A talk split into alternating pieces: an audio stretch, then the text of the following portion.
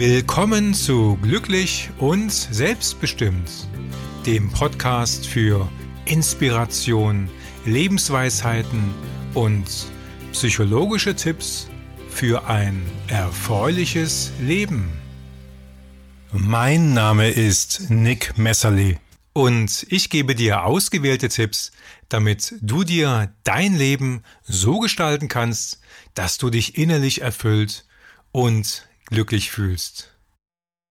In diesem Podcast möchte ich, möchte ich dir zeigen, wie du mit Hilfe einer gefühlsvollen Sprache ähm, ganz anders kommunizieren kannst, was es überhaupt bedeutet, was auch gewaltfrei heißt, wie du bei Menschen besser ankommst und dich auch besser durchsetzen kannst, ohne zu schreien und wie du mit der Erziehung vielleicht deinen Kindern ähm, erfolgreicher ankommst oder auch anderen besser Grenzen aufzeigen kannst, die sonst vielleicht normalerweise blockieren, wenn du ein bisschen lauter wirst. Und dabei ist es völlig gleich, was du vermitteln möchtest. Möchtest du nur Belangloses mitteilen, deinen Partner um etwas bitten oder einem Mitarbeiter etwas Wichtiges rückmelden? Was tun, wenn der andere andere Interessen vertritt und nicht auf dich hören möchte? Lauter sprechen? Schreien? In der Erziehung von Kindern wird genau das regelmäßig praktiziert. Ebenso in der Kommunikation zwischen Liebespaaren oder zwischen ganzen Ländern, also bei Diplomatie. Die Auswirkungen der Kommunikation kann manchmal über langjährige Kriege und Frieden entscheiden. Wenn sich zwei Erwachsene lauthals streiten oder einander verbittert sind, liegt das in vielen Fällen daran, dass sich mindestens einer der Streithälse angegriffen fühlt, blockiert und sich durch Gegenwehr schützt. Das, was schmerzt, kann oft auch nur ein unbewusst wahrgenommener Schmerz sein, der einfach nur als Angriff wahrgenommen wird. Auslöser des Streits ist in vielen Fällen ein verbaler Angriff auf eine andere Person, also ein Wort oder ein Satz. Selbst dann, wenn der Angriff gar nicht als solcher vom Ausgesprochenen wahrgenommen wurde, kann es bei dem etwas ankommt, so aufgenommen werden, als, als sei es ein Angriff gewesen. Ja, es gibt ein schönes indisches Sprichwort, das heißt, Wer viel spricht, hat weniger zu denken. Und Marshall Rosenberg, er war ein Schüler des bekannten Begründers der klientenzentrierten Gesprächstherapie, nämlich Carl Rogers, nahm sich in besonderer Art und Weise der Lösung von Streitigkeiten an und versuchte diese durch Empathie und Beobachtung durch Zuhören ohne Bewertung zu lösen. Ja, er schrieb viele Bücher über gewaltfreie Kommunikation. Er hat gesagt, dass Zuhören ganz viel mit eigener Stille und Wahrnehmung des Erlebens zu tun hat. Und als Konfliktvermittler ähm, ist dann eine Säule des Lösungsansatzes die Gefühle des anderen, das wirkliche Bedürfnis der Streitenden zu erkennen. Oft streiten sich die Menschen und, und sagen einfach nur, was sie wollen, sie, aber man weiß nie, warum sie das wollen und was ihr Verlangen mit ihrem inneren Bedürfnis zu tun hat. Es wird also gestritten, aber keiner kennt den wirklichen dahinterliegenden Grund. Zu Recht erscheinen dabei dann Lösungen oft nicht möglich. Der eine sagt nur, was er möchte, der andere sagt, was er nicht möchte. Aber keiner weiß warum. Von außen könnte man zum Beispiel als Richter eine Lösung erzwingen, die dann aber oberflächlich gerecht auch erscheint. Nur ähm, ohne mehr über die Bedürfnisse des einzelnen Streitenden zu wissen, wird diese von außen herbeigeführte Lösung von den Betroffenen mitunter gar nicht als gerecht empfunden, sondern eher als ungerecht sogar. Ein gängiges Beispiel in der Konfliktlösung ist das Beispiel zweier Kinder, die sich um eine Orange streiten. Die genervte Mutter schreitet ein und teilt die Orange einfach in zwei Hälften und gibt jedem der Kinder eine Hälfte. Doch der Streit geht weiter, wurde nicht gelöst. Warum? Beim genaueren Nachfragen, warum die Kinder diese Orange benötigten, erfahren wir dann, dass das eine Kind die Schale zum Backen und das andere Kind das Innere der Orange benötigt, um Saft herzustellen.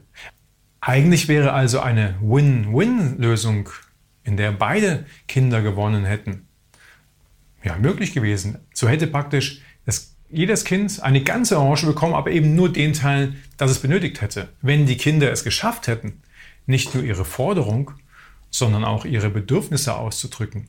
Oder zumindest die Mutter, ihre Kinder nach deren Bedürfnissen zu fragen und nicht einfach ähm, irgendeine Entscheidung zu treffen, die von außen gerecht aussieht, aber eigentlich ja gar nicht das ist, was die Kinder wollen. Also wenn man nicht das eigentliche Bedürfnis kennt, kann man eigentlich gar keinen ähm, Konflikt lösen. Dieses Beispiel zeigt eine zunächst psychologische und rein technische Angelegenheit der Kommunikation. Man könnte jetzt weitere Vorschläge machen, wie eine hilfreiche Kommunikation in der konkreten Ausführung umsetzbar wäre. Ein üblicher Tipp wäre zum Beispiel, in Ich-Form zu sprechen, anstatt in Du-Form zu sprechen, womit per se schon schwer ein Angriff möglich ist, wenn man nicht du sagst, sondern ich, mir geht es so und so, wenn du das und das machst. Doch ich möchte hier den Fokus auf den Aspekt der Liebe setzen. Wenden wir uns davor nochmal also Marshall Rosenberg zu. Er führte den Begriff der Wolfssprache und der Giraffensprache ein. Als Wolfssprache bezeichnete er bewertende Angriffe wie Du arbeitest unordentlich und schlampig. Bis morgen arbeitest du die Aufgaben sauber aus. So könnte vielleicht einer sagen. Das wäre dann ähm, ja die Wolfssprache. Dies vergleicht er mit kläffenden Wölfen, die sicher kein friedlicher Anblick sind. Also im Prinzip ist es ein Du musst. Als Giraffensprache bezeichnete Rosenberg eine friedvolle Kommunikation. Wie in dem Beispiel könnte man auch sagen, deine erledigten Aufgaben sind fehlerhaft und unvollständig. Das ärgert mich. Ich frage mich, warum du unsere vereinbarten Aufgaben nicht sauber erledigst. Bitte sage mir, ob du bereit bist, von nun an die Aufgaben mit Sorgfalt zu erledigen oder mit mir eine Lösung zu finden, wie wir die Zusammenarbeit für beide Seiten erfreulich hinbekommen.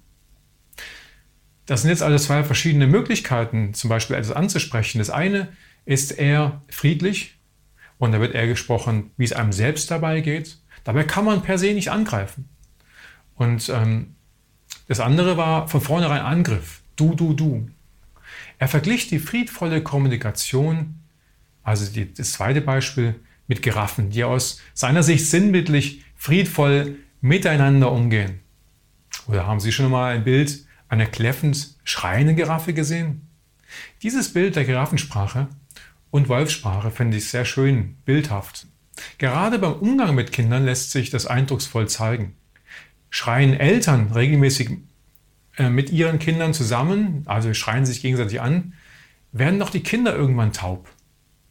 Glücklicherweise nicht wirklich taub, aber bezüglich der Wünsche ihrer Eltern oder ihrer übrigen Umwelt erstaunlich ignorant. Die hören da irgendwann nicht mehr zu. Die gewöhnen sich ja irgendwann an diese harte Sprache. Für die ist dann ein Schreien nichts Erstaunliches mehr, nichts Besonderes mehr, sondern die Normalität. Warum sollten da zuhören?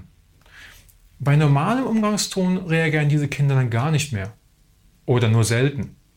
Sie reagieren dann wirklich irgendwann nur noch dann, wenn geschrien wird. Und auch nur, wenn es dann eben wirklich aus dem Ruder läuft. Und sie haben im Laufe der Zeit die Wolfssprache erlernt und verstehen keine Giraffensprache mehr, wenn wir also das Beispiel von vorne benutzen. Also anfangs in ihrem Leben war das noch ganz anders. Kinder sind ja eigentlich sehr sensibel auf die Schwingungen ihrer Umwelt, da spüren sie ganz viel. Und mit der Zeit, wenn regelmäßig zur Durchsetzung von Interessen das Hilfsmittel des Geschreis genutzt wird, was anfangs ja wunderbar funktioniert, aber eben nur für eine bestimmte Zeit, stumpfen dann die Kinder irgendwann ab. Ja, jeder Mensch stumpft dann irgendwann ab, ob groß oder klein. Was andere als starkes Signal empfinden, wird von diesen abgestumpften Menschen mitunter nicht einmal als richtungsweisend interpretiert. Für die ist es vollkommen normal. Die merken keinen Unterschied mehr. Die gewöhnen sich daran. Jetzt treffen sich aber zwei Menschen. Der eine ist diese Giraffensprache gewohnt, ein friedliches Miteinander. Der andere eher die Wolfssprache, Schreien. Die sind sehr erstaunt, wie der andere miteinander umgeht. Man lernt zum Beispiel über die Verwandtschaft oder den Freundeskreis sich kennen und dann sieht man auch die Kinder. Und es ist nicht ungewöhnlich, dass Kinder über Grenzen gehen, in Grenzen austesten. Aber ähm, dann durch eine friedliche Kommunikation die notwendigen Grenzen aufzuzeigen, mit der Bitte, dies oder das sein zu lassen, funktioniert dann nur noch ganz holprig, wenn überhaupt, weil die Kinder es gar nicht mehr gewohnt sind, auf eine friedvolle Kommunikation, eine leise Sprache, äh, einer leisen Sprache zu, zuzuhören überhaupt. Das heißt, die sind gewohnt, dass die Eltern schreien. Wenn man dann nicht auch schreit als Erwachsener, die mit diesen Kindern erstmal nichts zu tun haben, dann hat man echt Probleme, weil man praktisch zwei Sprachen spricht, zwei unterschiedliche Sprachen. Beide sprechen Deutsch oder Englisch oder welche auch immer. Aber innerhalb dieser Sprache ist der eine eben in der Giraffensprache, der andere in seiner Wolfsprache verhaftet. Das heißt, der eine, der schreit und der andere friedlich. Und der eine versteht den anderen nicht mehr oder will einfach nicht mehr hören. Für einen, der gewohnt ist, die Giraffensprache ähm, mit der Giraffensprache zu kommunizieren, der wäre sicherlich sehr erstaunt, wenn plötzlich jemand kommt mit der Wolfssprache und schreit. Es ist, wie wenn eine Giraffe mit einem Wolfskind spräche. Schaue ich mir die Kommunikation der Eltern genauer an, wird meist schnell klar, dass regelmäßig innerhalb der Familie auch geschrien wird, wenn dann solche Kinder nicht mehr hören. Es wird mir deutlich, dass in dieser Familie die Wolfsprache wirklich gelehrt wird. Und damit meine ich, diese Kinder zu verstehen, dazu müsste ich dann auch in die Wolfsprache der Eltern wechseln. Aber ich möchte natürlich nicht in die Wolfsprache der Eltern wechseln. Und das ist auch unangenehm, wenn man mit solchen Kindern zu tun hat. Denn eigentlich sind es ja alles ganz liebevolle Wesen, aber die sind es nicht mehr gewohnt, in der Art und Weise zu kommunizieren, wie man selbst kommunizieren möchte. Man müsste also dann auch anders kommunizieren, damit die es verstehen. Man kann es sicherlich auf die Dauer anders hinkriegen, aber nicht, wenn man nur vielleicht ein paar Minuten mit diesen Kindern zu tun hat. Am einfachsten wäre es, ganz kurz zwischendurch. Kennst du die neun Schritte Glücksformel? Es ist ein zehnwöchiges Online-Coaching mit Videos und ausführlichen Coaching-Unterlagen, damit du genau die Stellschrauben in deinem Leben findest, um dich wohler, zufriedener und auch gelassener zu fühlen. Informiere dich unter 9gformel.de. Entscheide dich noch heute für mehr Lebensglück. Wenn die Eltern anfingen, ihre Kommunikation zu verändern, sich für einen liebevollen Umgang zu entscheiden, einen friedvollen Umgang, der dauerhaft wohl sogar effektiver und vor allem sogar oft konsequenter wäre. Doch das ist natürlich nicht nur im Verhältnis zwischen Eltern und Kindern so. Das gleiche gilt für jede andere menschliche Beziehung, wie in der Partnerschaft oder im Büro. Die Ausprägung der Wolfssprache unterscheidet sich dabei zwar, aber auch ein verbaler Angriff ohne Geschrei ist Gekläffe und kann eine destruktive Gegenreaktion beim Gegenüber auslösen. Für mein Buch Berufsgeschichten interviewte ich eine Menge berufstätiger Menschen und befragte sie zu ihrem Beruf, wie sie dazu gekommen sind, wie sie ihre Arbeit erleben und was sie über die Arbeit denken. Das Interview mit einem Pfarrer im Ruhestand, der noch zeitweise, wenn auch begrenzt, seine Berufung ausübt, blieb mir lange in Erinnerung. Mich beeindruckte vor allem sein Ausdruck Zärtlichkeit in Verbindung mit zwischenmenschlichem Umgang. Dass er spüre, wie unterschiedlich die Zärtlichkeit bei manchen Paaren und Familien, die er betreute, ausgeprägt sei. Und dass es vor allem Zärtlichkeit ist, dass er jedem Brautpaar ans Herz lege. Zärtlichkeit, wohlgemerkt, die über körperliche weit hinausgeht. Ich finde diesen Ausdruck sehr schön, dass er über Zärtlichkeit sprach, wenn es zum Thema Sprache ging. Ähm, das wird so in der Regel in der Kommunikation nicht vermittelt. Da werden dann irgendwelche Tipps gegeben, so könnte man reden, das kommt besser an oder wie auch immer. Aber das Wort Zärtlichkeit in Kombination mit Sprache ist ähm, ein toller Ausdruck und bringt vielleicht am besten rüber, ähm, was ich auch hier vermitteln möchte. Zärtlichkeit ist also wirklich ein wundervolles Wort, das in dem Kontext zauberhaft hineinpasst. Ja, und auch Liebe ist wundervoll zärtliche Schwingung. Und geht es bei all den Ausführungen über kommunikative Angriffe nicht eigentlich auch um Mangel von Liebe? Also zur Lösung eines schönen Miteinanders könnte ja vielleicht eine liebevolle Kommunikation, also Zärtlichkeit in purster Reinheit angewendet werden. Neben aller technischen Hilfsmittel und psychologischer Ratschläge, wie die Kommunikation zwischen Menschen verbessert werden kann, ist es doch die grundsätzliche liebevolle Haltung vielleicht einfach nur, die dazu beiträgt, in Achtung und mit Respekt zu kommunizieren. Denn kommunizieren heißt ja nicht nur sprechen. Ähm, denn die nonverbale Kommunikation ist ja bekannterweise die sogar viel mächtigere und ausgeprägtere Art. Also alles, was wir nicht in Worte fassen, sondern wie wir es rüberbringen. Wie könnte überhaupt auch ein Verständigungsproblem aufkommen, wenn jemand wirklich in Liebe ist und in Liebe handelt?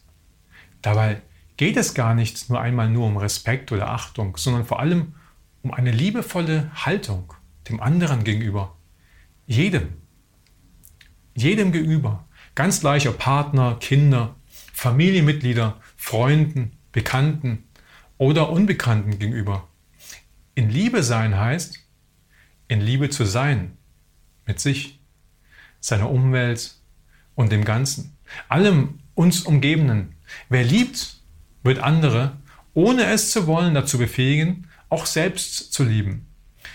Und die in obigem Beispiel beschriebenen Wolfseltern lieben sicherlich klar ihre Kinder, aber lieben sie sich selbst und befähigen sie durch ihre Art, deren Kinder aus vollem Herzen lieben zu lernen, wenn die so eine Wolfssprache sprechen? Sicher wird das später durch das, die Kinder noch irgendwie möglich werden, aber hätten sie es nicht viel leichter, die Kinder, von vornherein ein herzliches Miteinander zu erlernen. Also wenn die Eltern von vornherein in Liebe wären und das dann auch wirklich rüberbringen in ihrer Grundhaltung. Schreien heißt in erster Linie Grenzüberschreitung und vielleicht sogar Hilflosigkeit, Wut, Aggression oder Gewalt, wenn das Schreien auf andere Personen gerichtet ist. Es wird also in vielen Fällen paradoxerweise eine Grenze überschritten, obwohl ja eigentlich das Ziel ist, dem anderen eine Grenze zu zeigen. Also das Kind, das macht etwas, überschreitet eine Grenze, aber der Erwachsene auch wiederum, er schreit und wird Gewalt anwenden durch diese harte Sprache.